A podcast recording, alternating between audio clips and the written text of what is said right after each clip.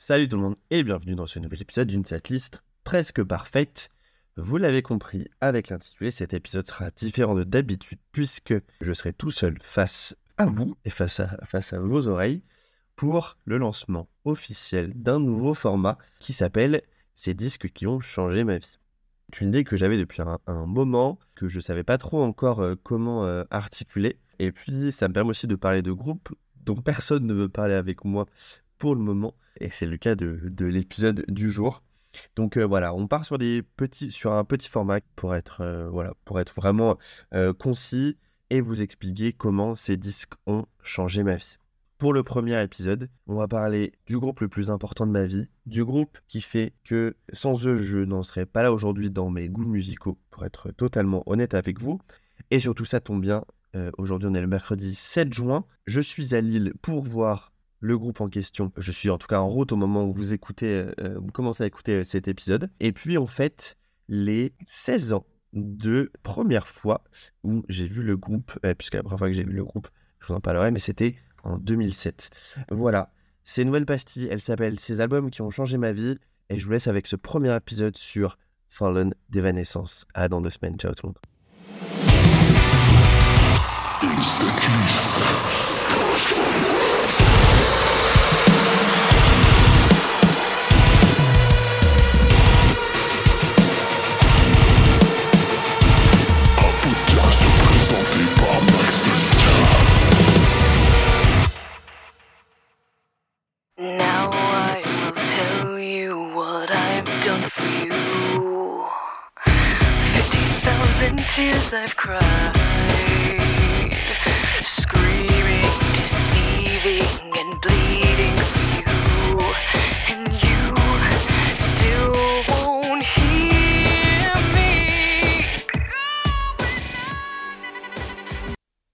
Ce sont sur ces premières secondes qu'à l'automne 2003, je découvre le morceau Going Under de l'album Fallen du groupe Evanescence. C'est grâce à cet album que j'en suis là aujourd'hui sans cet album, pas d'une setlist presque parfaite, pas de hardcore dans ma vie, pas de metalcore, pas de métal symphonique, bref, rien de tout ça. Et c'est pour ça que je me devais dédier euh, le premier épisode de ce nouveau format à cet album et à ce groupe. Comme je dis en préambule, c'est aussi des dates super importantes. Au moment où vous, euh, écoutez ce podcast, si vous l'écoutez la sortie, eh bien, je suis à Lille pour voir Evanescence une nouvelle fois dans le cadre de leur, euh, de leur petite tournée euh, européenne. Et puis, on fête aussi plusieurs anniversaires. Au moment où j'enregistre cet épisode, on est le lundi 5 juin 2023. Et il y a 16 ans précisément, je voyais Evanescence pour la toute première fois aux Zénith de Nantes et on en reparlera. Et puis 2023, c'est aussi une année super importante parce qu'on fête tout simplement les 20 ans de la sortie euh, de Fallen, le véritable premier album euh, d'Evanescence. Comme je vous le disais dans les premiers mots, c'est à l'automne 2003 que je découvre euh, Evanescence grâce au titre Going Under. En 2003, j'ai 11 ans, je viens de rentrer en sixième et un samedi après-midi où je n'avais pas match de basket, je vais avec mes parents au Mans juste pour faire des courses tout simplement. À l'époque, on allait au Grand Carrefour, euh, qui est dans Le Mans euh, toujours. Et n'oubliez pas qu'on est en 2003, que c'est la pleine grosse période du disque. Le CD se vend encore, le CD majoritaire, le pire tout pire en est vraiment assez balbutiement ou en tout cas n'est pas aussi important qu'il l'aura été quelques années plus tard. Et donc, bah, un des meilleurs moyens d'écouter la musique, c'est vraiment d'acheter des CD. On est aussi à la grosse époque, si vous vous souvenez de ces fameux singles de titres euh, qui étaient vendus, je crois, 3,99€, quelque chose comme ça, et on sera monté quelques années plus tard même à 5,99€. Tout ça dans un emballage plastique euh, immense. J'ai encore chez mon père euh, toutes les versions des singles de Going Under, euh, Everybody's Fool, My Mortal, etc. que j'avais acheté aussi. Bref, donc on est à l'automne 2003 et ma vie musicale jusqu'à ce moment se résume à ce qu'écoutent mes parents c'est-à-dire de la musique des années 80 pour mon père, un tout tout petit peu d'ACDC qui m'avait fait passer mais qui m'avait honnêtement pas accroché l'oreille à l'époque. Et puis ma mère écoute majoritairement de la variété française, notamment euh, le duo Alain Souchon, Laurent Voulzy, que j'ai vu moult et moult fois dans ma vie et que j'adore toujours autant. Et puis bah, j'écoute la radio comme tout le monde, hein. Euh, j'ai écouté euh, Kyo le chemin euh, sur Vibration à l'époque, puis la tribu de Dana. Enfin, c'est par exemple le premier single que j'avais acheté, mais rien de bien ancré dans ma vie. C'est-à-dire que j'écoute pas vraiment de rock, j'écoute pas du tout de métal, je sais même pas ce que c'est, à vous dire. Tout simplement parce que j'ai pas de frères et sœurs, pour euh, peut-être m'avoir euh, guidé, je n'ai pas de cousins plus, plus âgés que moi, personne pour me montrer dans ce côté, du, côté de la famille, et je suis dans un tout petit collège, on sera 65 quand j'étais en troisième je crois, au collège, hein, pas dans le troisième, collège complet, et à mon sens personne n'écoute de rock et de métal, donc bref, vous, vous doutez bien que je pars de euh, zéro. Donc, euh, comme je vous dis, on est vraiment à l'époque euh, du boom des encore, enfin pas du boom, mais on est en tout cas encore pleine période de, de bourg pour la vente de, de, de, CD. Et donc dans le carrefour, à l'entrée, sur la droite, vous aviez tout ce qui était l'espace culturel. Donc l'espace culturel, ça inclut bien entendu les BD, les livres, les jeux vidéo et la musique. Le rayon CD était vraiment, vraiment super grand. Et ce qui était super intéressant, c'est qu'en fait, à l'entrée du rayon, entre, en fait, entre le rayon gauche et le rayon droite, il y avait une arche avec plusieurs télés, je crois trois ou quatre, qui passaient de la musique, des clips et euh, le son qui allait avec. Si mes souvenirs sont exacts, je rentre dans le magasin. Moi, aller faire les courses, euh, ça m'intéresse pas du tout. Donc, comme d'hab, mes parents font les courses, moi je reste à ce, niveau-là, ils viennent me chercher euh, avant d'aller à la caisse. Je commence à regarder un petit peu les CD, les livres, etc. Et puis, à un moment donné, j'entends les premières secondes que je vous ai fait écouter au départ, et je me dis, genre, pas mal ce truc. Je reviens en arrière, et là je reste pendant les 3 minutes 40, 3 minutes, 4 minutes que dure le titre. Et je suis scotché. J'ai jamais rien entendu qui ressemble à ça. Je sais pas le catégoriser. C'est quoi? C'est du rock? J'ai même pas en tête dire que c'était du métal parce que pour moi c'était vraiment quelque chose d'inconnu. Je sais pas, bref, je sais pas ce qui me passe, mais je me prends un train dans la tête et j'ai vraiment la mâchoire qui tombe. Je trouve ça absolument fou. À ma grande chance, euh, à cette époque-là, si vous vous souvenez, si vous regardez des clips à la télé, il y avait le nom de la chanson et le nom de l'artiste au début et aussi à la fin. Première chose que je fais quand je vois, il y avait écrit Evanescence, Wagonder et en dessous, je crois qu'il y avait écrit le nom de l'album, donc Fallen. Je me dirige bien entendu vers la lettre E et j'arrive à trouver le CD. Euh, je vois euh, donc la, pochette, si vous l'avez pas en tête, c'est franchement 20 ans après, c'est franchement un petit peu risible, c'est-à-dire que c'est un gros plan sur Amy je pense une photo noir et blanc sur lequel on a mis de filtre bleu, on va dire. Je retourne, je regarde la tracklist, euh, je vois bien qu'il y a Going Under euh, dedans, donc euh, je suis là, bah trop cool, c'est parfait. maintenant, je me dis, il faut passer à l'étape la plus compliquée, c'est réussir à convaincre mes parents d'acheter l'album. Pas un enfant du tout capricieux, donc même s'ils m'avaient dit non, bah, je me serais pas roulé au sol, tombé en larmes, etc. Pas du tout, pas du tout comédien même à l'époque. Hein. Euh, c'est pour vous dire. Finalement, j'arrive à les convaincre sans trop de difficultés, ce qui est assez rare. Je crois que c'est un signe du destin, sans doute. Merci Evanescence. On n'habite pas du tout euh, au Mans, on a 30-35 km à peu près pour retourner euh, dans la maison, la maison où j'ai vécu toute mon enfance. Et là, je passe vraiment tout le trajet à doucement enlever le blister, à ouvrir, à regarder le CD, à regarder la pochette, à regarder le petit livret. Mais en tête que du coup, je vous ai au départ, je suis en sixième, j'ai 11 ans, et donc les tout premiers cours d'anglais que j'ai pris, je viens de les avoir les, on doit être en octobre, je pense, donc ça fait même pas un mois que j'ai des cours d'anglais, quoi. Donc, je ne comprends absolument rien à ce qui est écrit, à ce qui se passe. Juste, je suis trop impatient de rentrer. On rentre. Et dans ma chambre à l'époque, j'avais réussi à récupérer un vieux poste radio euh, avec euh, CD de mes, de mes parents qu'ils n'utilisaient plus parce qu'ils en avaient acheté un autre, euh, je crois, un truc comme ça. Et j'avais aussi récupéré de mon nom, pas de bêtises, un lecteur CD enfin un Walkman euh, lecteur CD quoi. Je sais plus dans lequel j'ai mis l'album, mais bref, je me lance l'album, je me prends une claque tout simplement. C'est-à-dire que Going Under c'était une claque, mais là je continue à m'en prendre une autre euh, d'une violence euh, d'une violence assez folle parce que je vous rappelle quand même le début de l'album.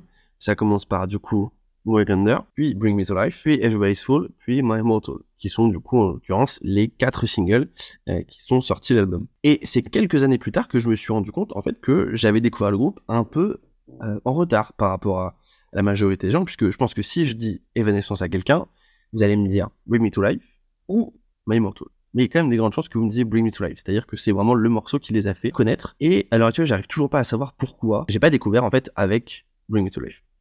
J'ai pas vu Daredevil à l'époque, à la sortie, j'étais un petit peu jeune. Je pense que bah, c'est pour ça que euh, je, je l'ai pas vu tout simplement. Euh, mais j'écoutais quand même la radio et je trouve ça bizarre que je sois passé à côté de Bring Me parce que pour en avoir rediscuté longuement après avec euh, avec des gens, bah il était quand même, il passait quand même pas mal à la radio le, morceau. Donc peut-être que je l'ai écouté mais que ça m'a pas touché ou tout simplement je pense que j'écoutais la radio que mes parents écoutaient dans la dans le salon et qu'on était plutôt sur sur Europe 1, et autres que sur Ration euh, énergie et autres qui potentiellement passaient le, passaient le titre. Donc bref, je suis complètement, complètement passé à côté. Mais en tout cas, je me souviens très bien d'avoir, d'avoir réentendu, d'avoir entendu, à mon sens, pour la première fois, Bring to Life quand j'ai mis l'album. Je l'ai écouté une première fois, puis je l'ai réécouté une deuxième fois. Après, il a été l'heure de manger, si je me souviens bien. Et j'ai repassé ma soirée à écouter l'album. Je pense que je l'ai écouté quatre ou cinq fois à la suite. Ce qui, si vous connaissez, est un exploit parce que je déteste écouter les mêmes choses deux fois de suite. Je ne peux pas écouter un même morceau deux fois de suite. Je ne peux pas réécouter, lancer un album euh, après l'avoir écouté ou en tout cas de très rares occasions, c'est signe, à mon sens, d'un album qui m'a vraiment, vraiment touché euh, dès le départ. Premier fun fact très important, c'est que j'ai dû racheter le CD trois mois après, tellement il était rayé de mes nombreuses écoutes. Donc à la maison, j'ai deux versions. J'ai la version euh, rayée qui ne marche pas et la version euh, non rayée qui continue de fonctionner. Et donc, je vous dis, on est en 2003, je suis en sixième, et à la maison, on, vient d'avoir un ordinateur de bureau qui est du coup dans l'espèce de bureau buanderie débarras de, la maison. On a Internet, mais c'est la fameuse époque du 56K. Pas de haut débit, euh, on est dans un petit village, euh, et du coup on n'a pas encore du, il n'y a pas d'internet illimité. Et surtout quand on veut aller sur internet à la maison, ça veut dire que personne n'a accès au téléphone fixe. Donc ma mère ne peut pas appeler sa mère, sa sœur, ses copines, ses collègues, etc. donc c'est en fait assez limité. Je me souviens quand même à l'époque un petit peu d'avoir commencé à avoir fait des, petites recherches, regarder d'où il venait, voilà, d'avoir cherché deux trois infos euh, en français, mais mais pas plus que ça. Et puis 2004, euh, du coup, là on fait, un d'un peu plus d'un an. On doit être en novembre, octobre, novembre, décembre peut-être, quelque chose comme ça. Je vois en magasin un DVD d'Evanescence, le DVD Anywhere But Home, et je demande ça en cadeau de Noël à mes parents. C'est pareil, j'avais pas suivi, je savais pas du tout qu'ils allaient qu'ils allaient sortir euh, quelque chose, mais je me souviens très bien de l'avoir vu sur la pochette avant euh, de le recevoir pour Noël que c'était ça avait été enregistré à Paris. Donc forcément, vous doutez bien que j'avais loupé les dates euh, de 2003-2004. J'étais beaucoup trop petit, mes parents ne m'auraient pas emmené à, Paris pour pour voir ces concerts, même ne m'auraient même pas laissé y aller, je pense si j'avais demandé.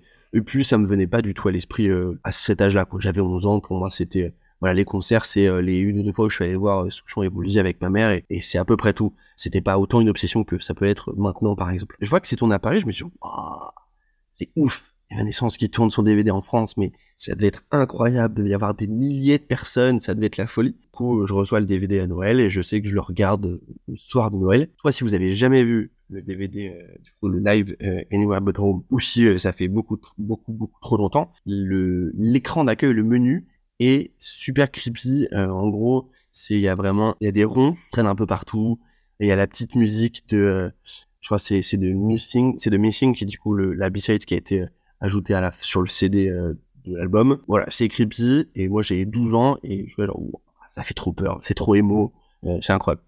bref, le DVD, du coup, c'est pareil, je me le suis enfilé un nombre incalculable de fois. C'est du coup le premier DVD live, d'ailleurs, que j'ai que j'ai reçu et acheté, et j'en ai acheté l'un par la suite jusqu'à la magnifique apparition de YouTube et fait qu'il n'y a plus aucun intérêt d'acheter des DVD live maintenant. Donc là on est fin 2004, début 2005. Et en 2005, on a enfin la chance d'avoir l'ADSL à la maison et euh, une offre d'internet en limité. Je me souviens que mes parents signé, je crois, avec CGTEL. Et du coup, bah, l'internet en limité, c'est super parce que je suis en quatrième euh, voilà, ça commence à être un petit peu. Il euh, n'y a pas encore Facebook et tout ça, mais euh, je commence à avoir un compte MSN. Envoyé des whiz à mes, à mes copains, etc. Bref, c'était euh, c'était plutôt cool de déjà déjà d'avoir d'avoir Internet.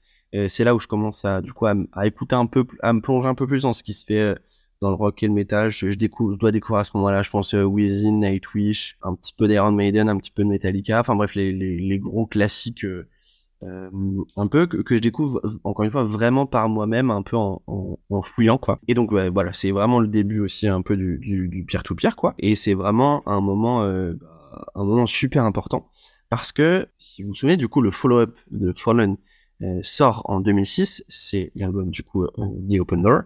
Et donc quand sort The Open Door il sort en septembre du coup je rentre en troisième et je me souviens très bien j'avais un rendez-vous chez l'orthodontiste au Mans et on en avait profité pour aller acheter l'album à la Fnac. Euh, et c'était un super moment. Et en fait, à ce moment-là, qu'est-ce qui se passe? Je décide de m'inscrire sur un forum de fans d'Evanescence. Et vous allez voir que c'est là prend une autre tournure euh, liée à cet album.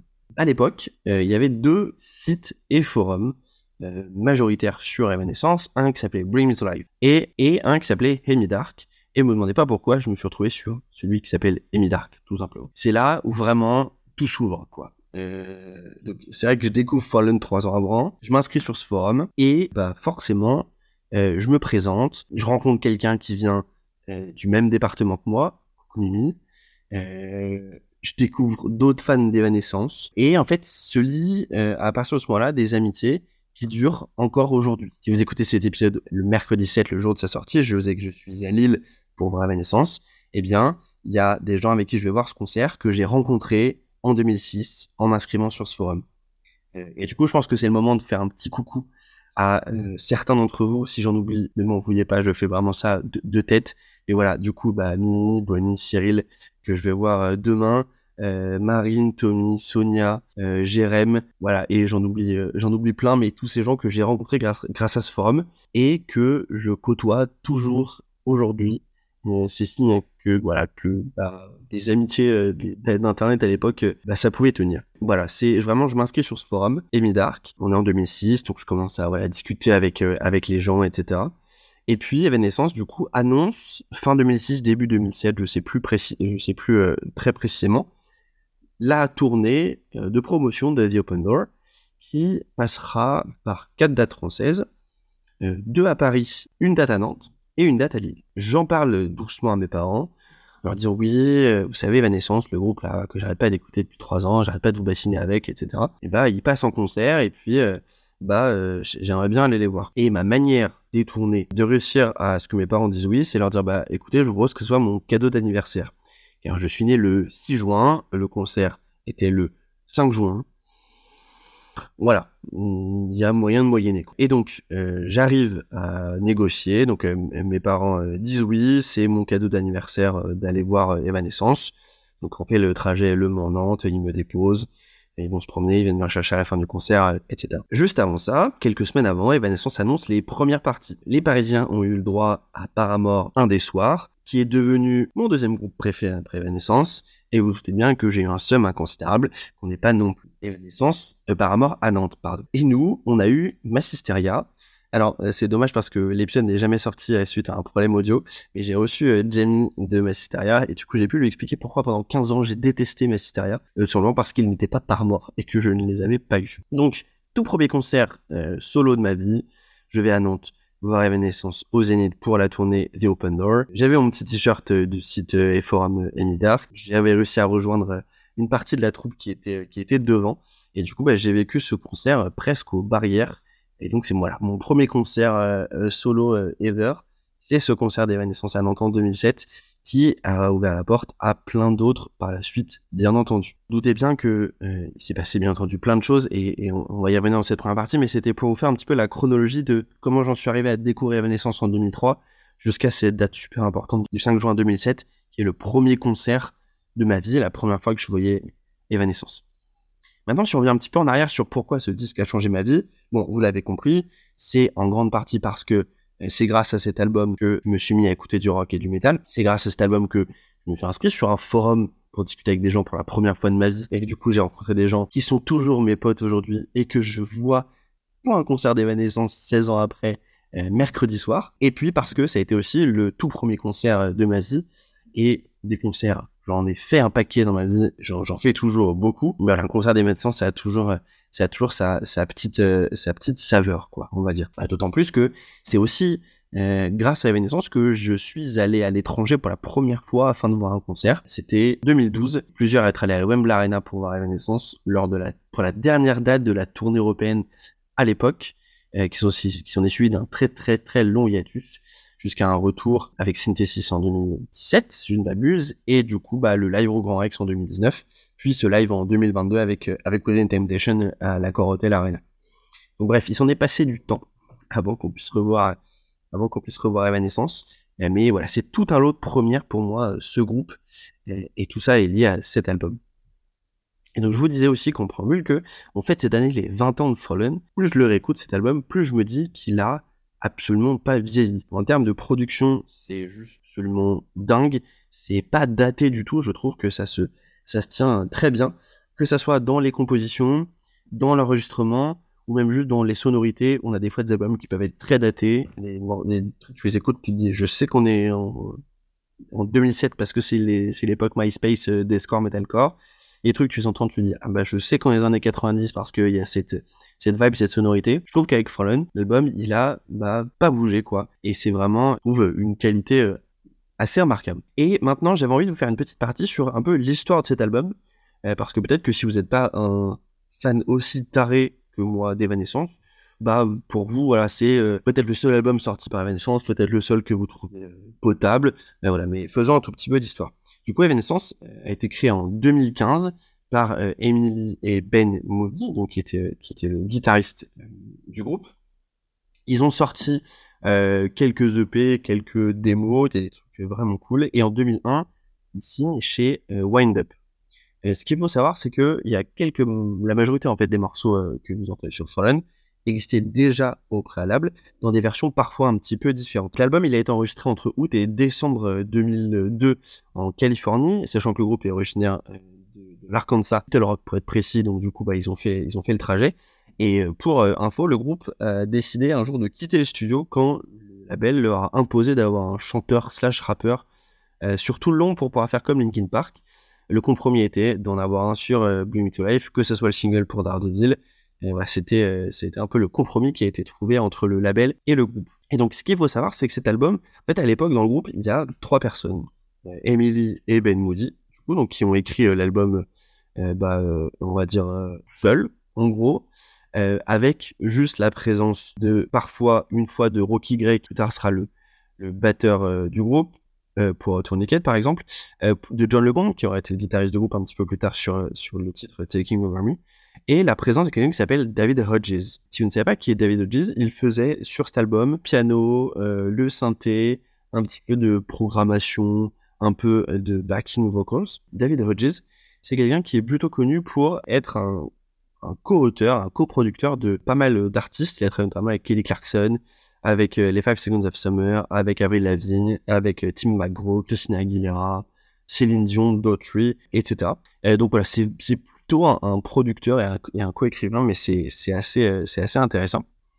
Et pour la petite anecdote, c'est un batteur de renom qui a, joué sur cet album, puisque ce n'est autre que Josh Freeze.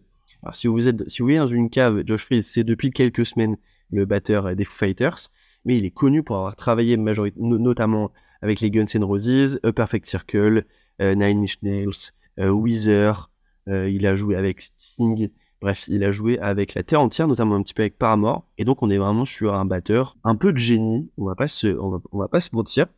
Et la basse a été faite par un mec qui s'appelle euh, Francesco Di Cosmo. Vous remercierez mon accent italien euh, incroyable. Et donc voilà, bref, c'est vraiment Emily, Ben Moody et David Hodges qui, enregistrent cet album. Et en fait, euh, eh bien, les autres membres n'ont été recrutés qu'après, c'est-à-dire à partir du moment où il fallait avoir des gens pour tourner les clips, par exemple dans Going Under, et puis pour les tourner. Et donc, on a eu euh, l'arrivée de John Lecomte tard. Euh, John Lecomte qui est resté dans Evanescence de 2003 euh, à 2007. On a eu Rocky Gray à la batterie, qui a joué de 2003 aussi à 2007 dans, dans. Et puis Will Boyd à la, à la basse, qui est parti, je crois, en, 2007. Et ce qu'il faut savoir, c'est que du coup, Ben Moody, qui est membre fondateur du groupe et celui qui a écrit la majorité des Pollen, eh bien, est parti en octobre 2003, juste au moment où moi j'ai découvert le groupe, en fait, il était déjà parti pour des causes de, de, de, mésentente avec, euh, avec Amy notamment et de, différences créatives, comme, on aime bien dire. Et que du coup, voilà, il a, vraiment, il, a, il avait envie de partir. Et il a été remplacé à ce moment-là par quelqu'un qui s'appelle Terry Balsamo, qui sera resté vraiment super longtemps dans parce qu'il est parti en 2015. Et c'est, je pense, le musicien que j'ai préféré dans la naissance, en dehors de bien entendu euh, pendant toute cette période. Euh, juste parce que voilà, son jeu de scène était, vraiment euh, était inexistant mais, très marrant et surtout bah, c'est lui qui est à l'origine quand même de mon album préféré du groupe c'est-à-dire The Open Door. Fallen c'est l'album qui aura fait connaître bien entendu Evanescence au monde entier pour plein de gens c'est le seul album que le groupe a sorti c'est vrai qu'en France typiquement si un groupe ne passe plus à la radio ou un artiste c'est qu'il est mort non, c'est juste qu'il passe plus à la radio. Ils en ont, ils en ont vendu des paquets, des paquets. Il a été certifié diamant aux États-Unis en novembre 2022, gagné euh, des Grammy euh, Award, euh, album de l'année, album rock de l'année, chanson rock de l'année, meilleur nouvel artiste. Ils ont gagné voilà tout un tout un paquet de, choses avec cet album et c'est pourquoi cet album a changé ma vie. Voilà, je vous remercie pour, ce, pour votre attention. J'espère que cette nouvelle pastille, ça vous a plu. Voilà, je le fais vraiment sans script. J'ai, des notes de ce que j'ai envie de vous parler, mais j'ai envie de faire quelque chose voilà, d'assez honnête, d'assez ouvert. et j'ai envie de garder ça pour, pour, les, pour les prochains aussi. Et voilà, s'il y a des choses que vous avez envie que j'ajoute, que j'enlève, voilà, n'hésitez pas, c'est vraiment le, le moment. Déchaînez-vous dans les commentaires, comme on dit. Mais voilà, ça me faisait vraiment, c'était vraiment important pour moi de parler de, de cet album, comme ça le fera de parler des prochains qui auront la chance d'avoir leur pastille. Là, je vous laisse avec le dernier épisode avant l'été euh, du format classique. Euh, petite pause durant l'été, à part un épisode hors série aussi sur la Outbreak Fest, comme l'année dernière. Et on reviendra à partir du début septembre avec des nouveaux épisodes, une setlist presque parfaite et un invité. Des nouveaux épisodes de ces albums qui ont changé ma vie. Et peut-être d'autres surprises d'ici là. Voilà, c'était Max, je vous souhaite une bonne semaine et on se donne rendez-vous dans trois semaines. Ciao tout le monde